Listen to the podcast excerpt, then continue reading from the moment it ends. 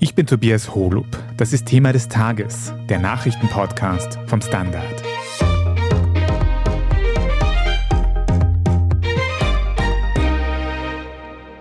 Eine umgebaute Bahnremise, weitläufige Fensterfronten, Palmen, wohin das Auge reicht.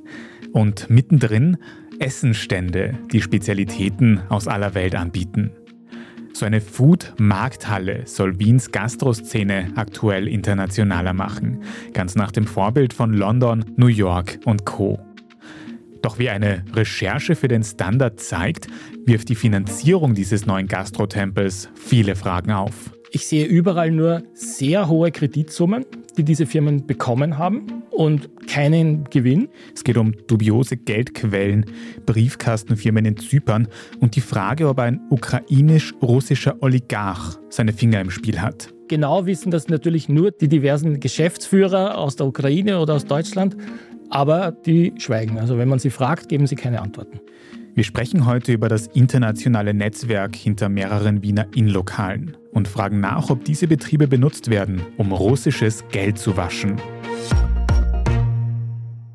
Bernhard Odechnall, du bist freier Journalist und hast für den Standard in der Wiener Gastroszene recherchiert und dabei mehreren, ich würde sagen, hippen Lokalen einige Ungereimtheiten und vor allem Zusammenhänge entdeckt.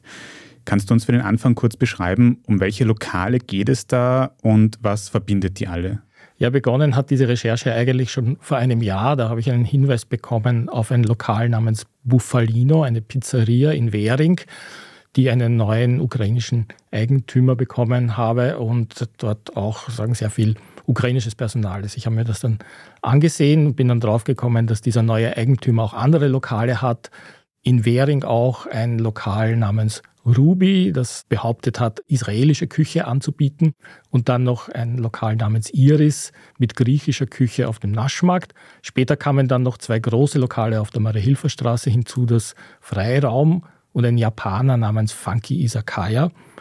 Und was mich dann sehr überrascht hat, dass ich dann, wie jetzt die ersten Berichte über den neuen Food Court in Meidling, den sogenannten Gleisgarten in dieser alten Remise der Badnerbahn, wie diese Berichte gekommen ist, dass dann plötzlich auch wieder das Buffalino aufgetaucht ist. Und wie ich dann dort war, habe ich gesehen, dass diese anderen Lokale, das Iris und das Freiraum und das Funky Isakaya, also alle diese Lokale, die diesem Ukrainer gehören, dass die in dem Gleisgarten auch wieder aufgetaucht sind. Von diesem Gleisgarten in Meidling lese und höre ich in den letzten Tagen gefühlt in allen Wiener Medien eben dieses Konzept, dass es in einer großen Halle ganz viele verschiedene Essensstände gibt. Und da hört man eben ganz oft, dass das die Stadt viel internationaler machen würde, weil es das zum Beispiel in London auch oft gibt. Und du erzählst mir jetzt aber, dass ganz viele von diesen Lokalen, ob jetzt griechisch, italienisch oder auch japanisch, eine Verbindung haben zu einem ukrainischen Geschäftsmann. Wer ist das? So ist es. Also der trat auch ursprünglich als Eigentümer der Betriebsgesellschaften dieser Lokale in Wien auf. Er heißt Dmitro Fedodenkov, ist ein 43-jähriger Unternehmer aus Kiew. Er hatte dort auch schon eine Restaurantkette namens Tarantino Family. Also offensichtlich hat er Tarantino sehr geschätzt und hat diesen Namen übernommen. Und auch diese Lokale, die waren sehr vielfältig. Also da gab es ein japanisches Lokal, da gab es italienische Lokale, auch ein Lokal namens Buffalino mit eigentlich derselben Speisekarte, wie sie dann wieder in Wien aufgetaucht ist. Und dieser Unternehmer, dieser Dmitro Fedodenkov, hat offensichtlich sein Restaurantkonzept dann nach Wien exportiert.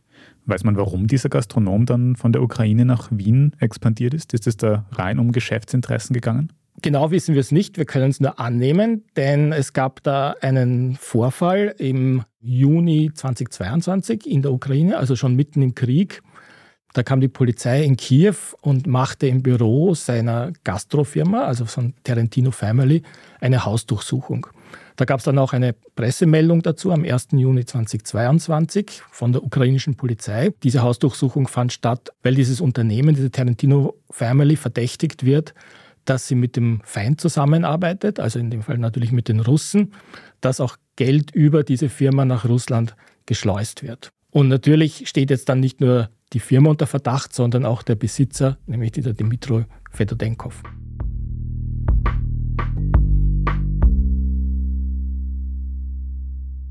Und Bernhard, in deinen Recherchen schreibst du, dass Fedodenkov noch in einen anderen Skandal verwickelt war, der eine ukrainische Wohnbaufirma betrifft, mit einem schwierig auszusprechenden Namen, ich sag's gleich, Ukrbut. Worum genau. geht's da?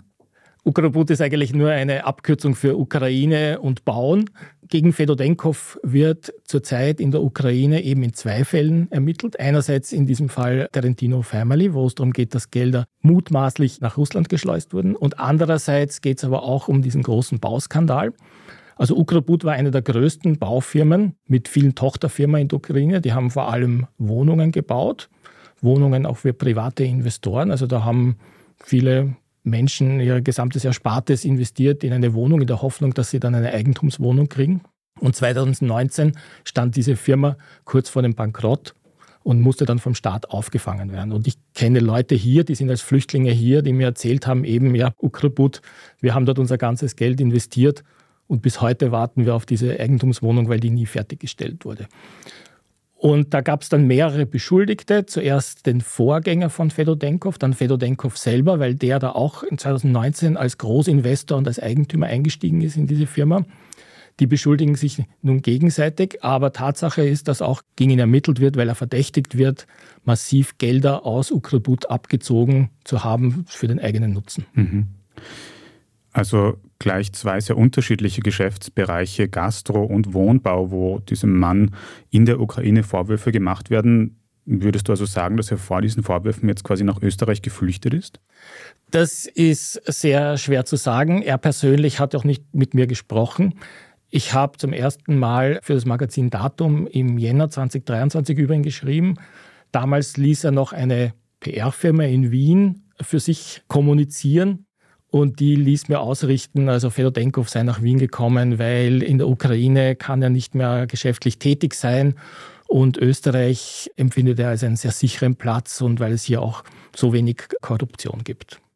Man kann aber schon sagen, dass er damals bei diesem Ukrabut-Skandal erklärt hat, er sei nur eingestiegen, weil ihn sein Wohnungsnachbar dazu überredet hat. Der war damals auch Geschäftsführer von Ukrabut. Und interessanterweise ist dieser Nachbar aber auch mittlerweile geflohen und hält sich auch in Wien auf, so wie Fedodenkov selbst. Mhm. Und ich nehme an, Fedodenkov persönlich wollte dir da keine Auskunft geben bisher. Ich habe jetzt auch wieder versucht, ihn zu erreichen. Jetzt war es nicht mehr möglich und diese PR-Agentur, die damals für ihn tätig war, ist mittlerweile auch nicht mehr für ihn tätig. Hm. Hatten denn diese ganzen Skandale in der Ukraine bisher irgendwelche Konsequenzen für Fedodenkov? Sind diese Ermittlungen dort stichhaltig? Kannst du das einschätzen? Naja, insofern hat es schon Konsequenzen gegeben, weil erstens mal hat es die Hausdurchsuchung gegeben in seinem Unternehmen. Zweitens gibt es eben diese Ermittlungsverfahren. Also Fedodenkov und Menschen, die ihm nahestehen, behaupten ja immer dann, ja, in der Ukraine kann man sich Ermittlungsverfahren einfach kaufen. Das mag nicht falsch sein. Andererseits kann man auch nicht sagen, dass jedes Ermittlungsverfahren deshalb gekauft ist. Und Fedodenkov wird angeblich auch international gesucht, via Interpol. Zumindest berichten das ukrainische Medien. Allerdings habe ich dafür keinen Beweis gefunden. Mhm. Und davor wäre er auch jetzt in Österreich nicht mehr sicher. Aber ist Fedodenkov mittlerweile eigentlich noch immer in der Ukraine auch tätig als Gastronom? Offiziell ist er nicht mehr tätig. Es gab dann eine Meldung noch 2022 im Oktober, dass er seine Kette, diese Tarantino Family, verkauft hat. Und zwar an einen deutschen Investor, einen deutschen Investor, der im Bierbrauen tätig ist und mehrere kleine Bierbrauereien in England hat.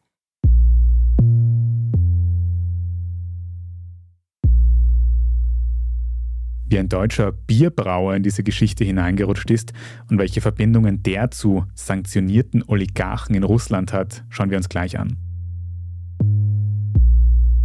Wir sind gleich zurück.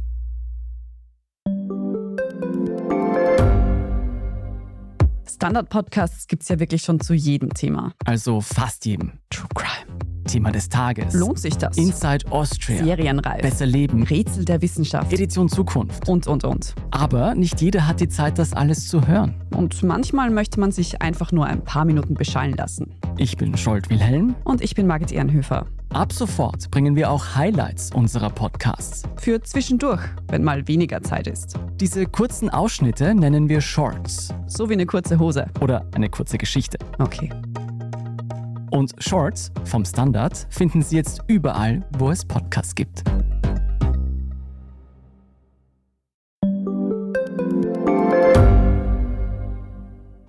Reicht mein Gehalt für ein gutes Leben? Sind Sneaker und Uhren ein gutes Investment? Wie viel kostet eine Scheidung?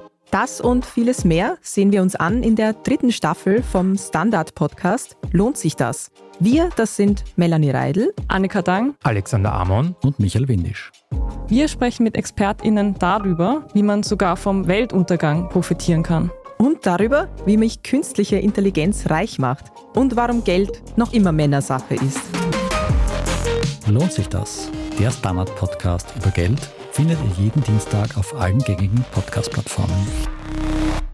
Bernhard, jetzt haben wir schon von einem ukrainischen Gastronomen gehört, der dort rechtliche Probleme hat und dann nach Österreich gekommen ist. Und wir haben jetzt von einem deutschen Geschäftsmann gehört, einem Bierbrauer, der das Geschäft in der Ukraine von diesem Gastronomen übernommen hat. Wer ist denn jetzt dieser deutsche Bierbrauer? Was hat der für einen Hintergrund? Genau, das hat mich in der Recherche auch sehr überrascht, weil in meiner ersten Recherche habe ich das nur gesehen und es wurde ja auch berichtet damals in ukrainischen Medien und da kam auch dieser Name vor, der Name Florian Bollen. Für mich hatte das damals keine Rolle gespielt eigentlich. Ich habe mir nur gewundert, warum ein deutscher Bierbrauer, der in England tätig ist, jetzt plötzlich groß in der Ukraine ins Gastrogeschäft eintaucht. Und jetzt war ich sehr überrascht, wie dieser Name Florian Bollen wieder aufgetaucht ist beim Gleisgarten, also bei diesem Food Court in Wien-Meidling, der jetzt groß präsentiert wird, nämlich dass da eine, eine alte Remise gerettet werden konnte und umgebaut wurde eben zu einem Zentrum, einem neuen Gastrozentrum in Wien. Und da ist dieser Florian Bollen, tritt dort auf als Projektmanager. Mhm. Und vor allem sagst du, dieser Florian Bollen hat diese ukrainischen Lokale auch übernommen, bei denen es Ermittlungen gibt, weil Geld nach Russland geflossen sein soll. Weiß dieser Florian Bollen über das Bescheid? Was sagt er dazu? Ich konnte ein längeres persönliches Gespräch mit ihm führen. Allerdings war er sehr darauf bedacht, dass das ein Hintergrundgespräch ist. Also ich darf jetzt nicht daraus zitieren. Mhm. Allerdings habe ich ihn dann nochmal schriftlich angefragt und aus seiner Antwort ging klar heraus, dass er mit Fedodenkov in Kontakt steht und dass er ihn verteidigt. Also er sagte auch hinter diesen ganzen Anschuldigungen, da ist nichts dran. Gleichzeitig sagte er aber auch, er weiß, dass Fedodenkov in der Ukraine nicht mehr tätig ist. Ja gut, das ist jetzt nicht ganz überraschend, wenn Florian Bollen selbst die ukrainischen Geschäfte von Fedodenkov übernommen hat. Hat denn Florian Bollen selbst irgendwelche Verbindungen zur Ukraine oder zu Russland? Naja, direkte Verbindungen nach Russland, so kann man es nicht sagen. Aber es ist ganz interessant, dass er ja auch selber aufgetreten ist in ukrainischen Medien und auch mir gegenüber als neuer Eigentümer dieser Tarantino Family, also dieser Restaurantkette. Jetzt ist es aber so, ich habe auch mit ukrainischen Journalisten zusammengearbeitet, die mir hier sehr geholfen haben. Und es gibt keinen Hinweis in den offiziellen ukrainischen Firmenbüchern, dass Florian Bollen tatsächlich der Eigentümer ist. Also es findet sich in den Firmenbüchern der Ukraine der Name Florian Bollen nicht. Ich habe ihn das auch gefragt, wie kann er sich das erklären? Er sagt, er ist der Eigentümer dort, aber nirgends ist er als Eigentümer oder auch nur als Miteigentümer oder als Aktionär eingetragen. Ich habe darauf dann keine Antworten mehr von ihm bekommen, was ebenfalls sehr interessant ist. Tatsächlich ist Tarantino Family gar kein Unternehmen, sondern es ist eine Trademark. Also es ist einfach eine Handelsmarke, unter der sich sehr viele ukrainische Lokale versammelt haben. Und jetzt wird es interessant, diese Marke hat einen Eigentümer und dieser Eigentümer ist wiederum eine Firma, man kann sagen eine Briefkastenfirma auf Zypern.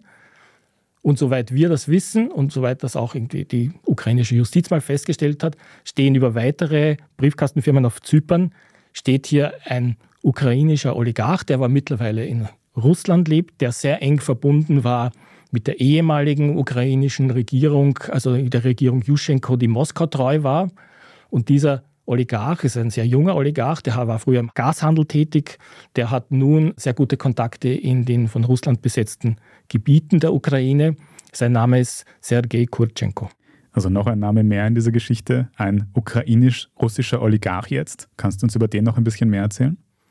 Naja, erstens mal ist er beachtlich jung. Ich glaube, er ist jetzt um die 38. Das heißt, er hat schon irgendwie knapp nach 20 hat er seine ersten Millionen gemacht, weil er damals irgendwie groß ins Gasgeschäft eingestiegen ist. Und das konnte man damals natürlich nur mit Unterstützung der Regierung. Das heißt, er war wirklich immer sehr nahe dieser Moskau-treuen Regierung, die damals bis 2014 noch in der Ukraine herrschte. Und er ist auch gleich nach 2014 dann abgehaut nach Moskau, sitzt jetzt in Moskau. Interessanterweise gibt es Berichte in russischen Medien, dass er 2019 auch groß ins Gastrogeschäft einsteigen wollte und dort dann auch noch zum Beispiel eine Pizzeria namens Rucola eröffnen wollte mit demselben Namen, also auch die Pizzeria in der Ukraine hatte.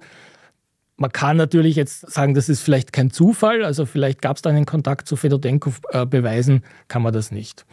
Allerdings, was klar ist, Kurtschenko steht auf praktisch allen Sanktionslisten der EU, der USA, Großbritanniens und der Ukraine natürlich sowieso. Also dort wird er ja auch strafrechtlich gesucht, dort wird gegen ihn ermittelt.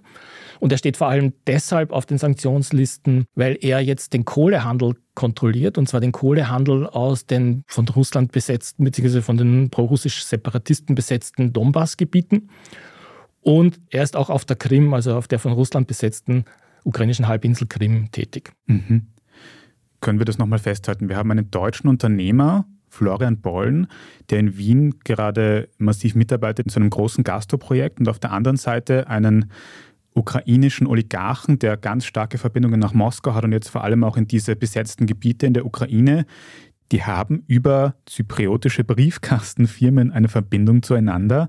Heißt das, da könnte jetzt auch russisches Geld an Sanktionen vorbei nach Österreich geflossen sein durch diese Konstruktion? Es könnte sein, man kann es nicht ausschließen. Wir sehen es nicht. Es gibt keinen Beweis dafür. Ich kann nur sagen, ich habe natürlich in die Bilanzen reingeschaut, soweit die ersichtlich sind. Alle dieser Firmen, dieser Restaurantfirmen in Wien und auch rund um den Gleisgarten. Ich sehe überall nur sehr hohe Kreditsummen die diese Firmen bekommen haben, sechsstellige, und keinen Gewinn. Und es ist natürlich die Frage für Firmen, die erst 2022 gegründet wurden, wer gibt jetzt 500.000, 600.000 Euro Kredit? Wir wissen es nicht. Es ist auffällig. Genau wissen das natürlich nur die betroffenen Personen, die diversen Geschäftsführer aus der Ukraine oder aus Deutschland, aber die sprechen nicht, die schweigen. Also wenn man sie fragt, geben sie keine Antworten.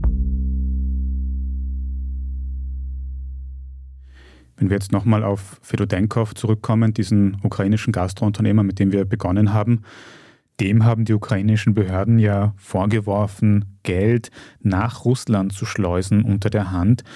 Jetzt ist er in Wien als Gastrounternehmer tätig. Könnte er hier genau dasselbe tun? Auch das ist eine Frage, die ich nicht beantworten kann. Was ich auch feststellen kann, ist, dass er mittlerweile schon wieder nicht mehr als Gastrounternehmer tätig ist. Nämlich er hat alle seine Firmen, und das waren ja doch einige, und die sind erst 2022 gegründet worden, aber 2023 sind sie schon wieder weitergegeben worden. Und zwar tritt jetzt zum Teil als Geschäftsführer und zum Teil als hundertprozentiger Eigentümer oder auch als Mehrheitseigentümer, tritt ein anderer Ukrainer auf, dessen Namen wir hier nicht nennen, weil er jetzt auch in der Öffentlichkeit überhaupt nicht bekannt ist. Wir können über ihn sagen, er hat eine Geschäftskette für Damenunterwäsche in der Ukraine und diese Kette hat interessanterweise 2022 eine Filiale in Wien aufgemacht, im Donauzentrum. Dass er bis jetzt irgendwie in der Gastrobranche tätig war, davon ist nichts bekannt. Aber jetzt ist er Großunternehmer, also jetzt ist er eigentlich Eigentümer vom Freiraum, von dem Japaner, auch vom Buffalino. Aber jedenfalls tritt da plötzlich eine ganz neue Person auf und Fedodenko, Dimitri Fedodenkov, ist eigentlich offiziell wieder raus aus dem Gastrogeschäft in Österreich. Und dann fragt man sich schon, also jemand, der noch Anfang dieses Jahres gesagt hat, er ist hierher gekommen, weil die Bedingungen hier so gut sind und er möchte hier sozusagen für langfristig wirtschaften, warum sich der plötzlich wieder zurückzieht. Es gibt natürlich auch geschäftliche Bedingungen von Dimitri Fedodenkov zu seiner Frau. Die war von Anfang an drinnen in den Wiener Geschäften. Zum Teil war sie drinnen als Geschäftsführerin, zum Teil bei einer anderen Firma war sie Eigentümerin und ihr Mann war Geschäftsführer. Und während er ganz ausgestiegen ist, ist sie jetzt noch immer tätig. Also ich finde sie jetzt noch immer zum Beispiel als Mehrheitseigentümerin bei dem griechischen Lokal Iris, das ja wiederum auch im Gleisgarten tätig ist und hier im Gleisgarten Gyros und andere griechische Spezialitäten verkauft. Bernhard, falls sich diese Verbindungen nach Russland, die sich da andeuten, in irgendeiner Form erhärten, könnte das dann auch in Österreich Behörden auf den Plan rufen oder gibt es da vielleicht schon irgendwelche Nachforschungen oder Ermittlungen? Also wenn es die gibt, dann weiß ich nichts davon. Ich habe eine Anfrage bei der Polizei gestellt und bekam nur die Antwort, wir können nichts dazu sagen. Sollte das geben, wird es natürlich schwierig werden für die Lokale. Klar, weil dann gibt es natürlich Erklärungsbedarf, woher überhaupt das Geld kommt, das hier investiert wurde. Hm. Und eins muss man schon sagen, was bei den Lokalen schon auffällt, bei allen diesen Lokalen, über die wir jetzt gesprochen haben. Erstens einmal, Sie haben jeden Tag offen. Es gibt keinen Ruhetag. Es gibt wahnsinnig viel Personal drinnen. Und das Personal kommt überwiegend aus der Ukraine. Es sind sehr junge Frauen und Männer. Männer ist ja auch irgendwie bemerkenswert, weil eigentlich müsste man sich dann fragen, ja, wie kamen die überhaupt außer Landes? Also junge Männer, wenn sie im wehrfähigen Alter sind, dürfen ja das Land nicht verlassen. Und dann müsste man sich auch fragen, ja, wie werden die eigentlich alle bezahlt? Ja, woher kommt das Geld, dass man so viel Personal bezahlt, das jeden Tag arbeitet, wo es nicht einmal einen Ruhetag gibt? Also wenn wir diese Recherche jetzt nochmal ganz kurz zusammenfassen müssen, dann könnte man sagen, es gibt da einige offene Fragen, was die Finanzierung, die Arbeitsbedingungen und auch die Zukunft dieser Lokale, die teilweise auch gerade erst eröffnet haben im Fall dieses Food Courts, um den es sehr viel mediales Aufsehen gegeben hat in den letzten Wochen, oder? Eröffnet haben und eröffnen werden, weil es gibt ja ein neues Projekt. Also nach dem Umbau der Remise der Badnerbahn in Wien-Meidling wird jetzt gerade auch eine ehemalige Sargfabrik in Leasing umgebaut. Und auch dort soll Florian Bollen und sein Team das Catering übernehmen. Und da wird es natürlich interessant, welche Restaurants dort auch wieder zum Zug kommen. Und aber auch da wieder so viele Lokale mit einer Verbindung zu Dmitro Fedotenkov vorkommen werden.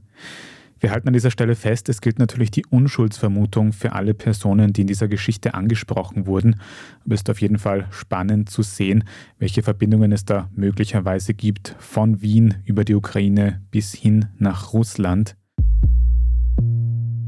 Bernhard Odechnall, vielen Dank dir, dass du uns da heute einen Einblick in die fragwürdigeren Seiten der Wiener Gastroszene gegeben hast. Ich danke dir. Wir machen jetzt dann gleich noch weiter mit unserer Meldungsübersicht und sprechen unter anderem darüber, wie die israelische Armee versucht, Geiseln aus den Fängen der Hamas zu befreien.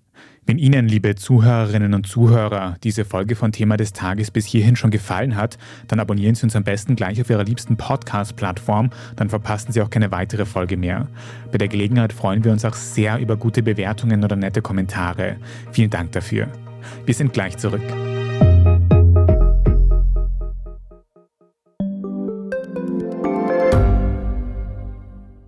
Gibt es außerirdisches Leben? Haben Tiere ein Bewusstsein? Können wir durch die Zeit reisen?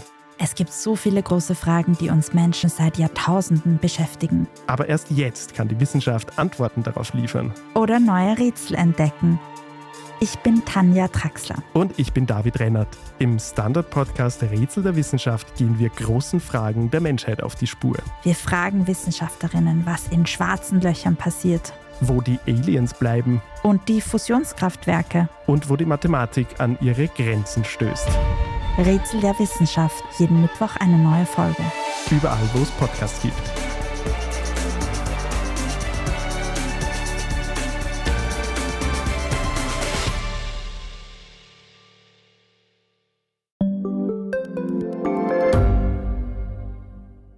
Ich bin die Franziska. Ich bin der Martin. Und wir wollen besser leben. Lohnt sich 10.000 Schritte zu gehen jeden Tag? Ist das Großraumbüro wirklich so schlecht wie sein Ruf? Spoiler, ja. Bringt's was, Intervall zu fassen? Wir fragen die, die es wirklich wissen und probieren es auch gleich selber aus. Bei Besser Leben, jeden Donnerstag eine neue Folge.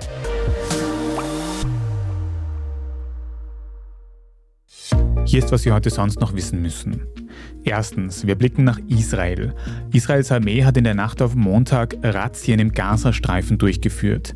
Deren Ziel war es, Hamas-Terroristen zu bekämpfen und nach den verschleppten Geiseln zu suchen. Mehr als 200 Israelis wurden ja beim Anschlag am 7. Oktober entführt. Die von Israel geplante große Bodenoffensive verzögert sich unterdessen weiter. Laut Medienberichten legt die USA Israel nahe, mit dem Einmarsch in Gaza noch zu warten. Am Montag erreichte außerdem ein dritter Hilfskonvoi über den Grenzübergang Rafah bei Ägypten den Gazastreifen, um die Zivilbevölkerung mit Nahrung und Medikamenten zu versorgen. Israels Ministerpräsident Benjamin Netanyahu warnte unterdessen die radikal-islamische Hisbollah-Miliz in Libanon im Norden von Israel vor einer Einmischung im Kampf gegen die Hamas. Untermauert wurde die Warnung mit einem Militärschlag gegen zwei Zellen der Hisbollah im Libanon. Weltweit herrscht weiterhin Angst, dass sich der Krieg in Israel auf mehrere Fronten ausweiten könnte. Zweitens, wir kommen nach Österreich. Gleich in mehreren Bundesländern häufen sich Vorfälle um heruntergerissene Israel-Fahnen. Am vergangenen Wochenende gab es Vorkommnisse in Linz und Salzburg. In der Bundeshauptstadt sorgte zuletzt eine heruntergerissene israelische Fahne am Wiener Stadttempel für Aufsehen. Innenminister Gerhard Kahner betonte am Montag, man würde alles tun, um die Sicherheit der jüdischen Bevölkerung zu gewährleisten. Und drittens, die ehemalige Fraktionsvorsitzende der Deutschen Linken, Sarah Wagenknecht, hat heute am Montag zusammen mit anderen Mitgliedern ihre Partei verlassen. Ab 2024 wolle man mit dem sogenannten Bündnis Wagenknecht selbst bei Wahlen antreten. Themenschwerpunkte sind unter anderem die Erhöhung des Mindestlohns und eine strengere Migrationspolitik. Zwischen den Linken und Wagenknecht kam es vor einiger Zeit bereits zu einem Zerwürfnis. Neben den Migrationsfragen gehen die Meinungen auch zu den Sanktionen gegen Russland auseinander. Wagenknecht ist nämlich für ein Ende der Handelsbeschränkungen, die aufgrund des Ukraine-Krieges verhängt wurden. Sie fordert, dass Deutschland wieder billiges Gas aus Russland importiert. Die Regierung in Deutschland und die EU sprechen sich aber dagegen aus, da man damit den Angriffskrieg gegen die Ukraine finanzieren würde. Bei anderen Punkten sind sich Wagenknecht und die verbliebenen Linken einig, eine Koalition mit der rechten AfD komme für sie nicht in Frage. Mehr dazu und alles weitere zum aktuellen Weltgeschehen können Sie auf der Standard.at nachlesen. Falls Sie jetzt noch nicht genug von Standard Podcasts haben, dann kann ich Ihnen unseren Schwester-Podcast Inside Austria empfehlen. Da geht es in der aktuellen Folge darum, welche Rolle Österreich im Nahostkonflikt spielt. Inside Austria finden Sie überall, wo es Podcasts gibt. Falls Sie dem Standard Podcast Team Feedback, Anregungen oder was auch sonst schicken möchten, dann können Sie das über die Mailadresse podcast.derstandard.at tun. Und wenn Sie unsere journalistische Arbeit unterstützen möchten, dann geht das, indem Sie ein Standard-Abo abschließen. Aktuell gibt es dafür besonders gute Konditionen, weil der Standard sein 35-jähriges Jubiläum feiert. Mehr Infos auf abo.derstandard.at. Ich bin Tobias Holub und an dieser Folge hat außerdem Scholt Wilhelm mitgearbeitet. Vielen Dank fürs Zuhören und bis zum nächsten Mal.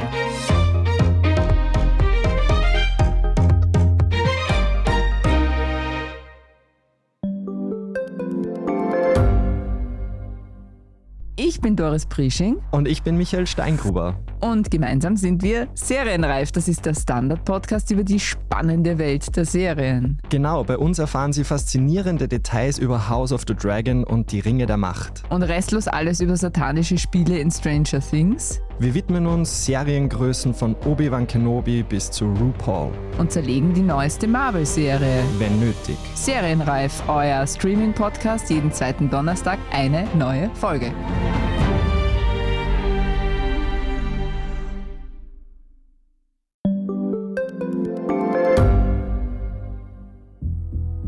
Was ich nicht nachvollziehen kann, ist, warum an jedem Unrecht immer ich schuld sein soll.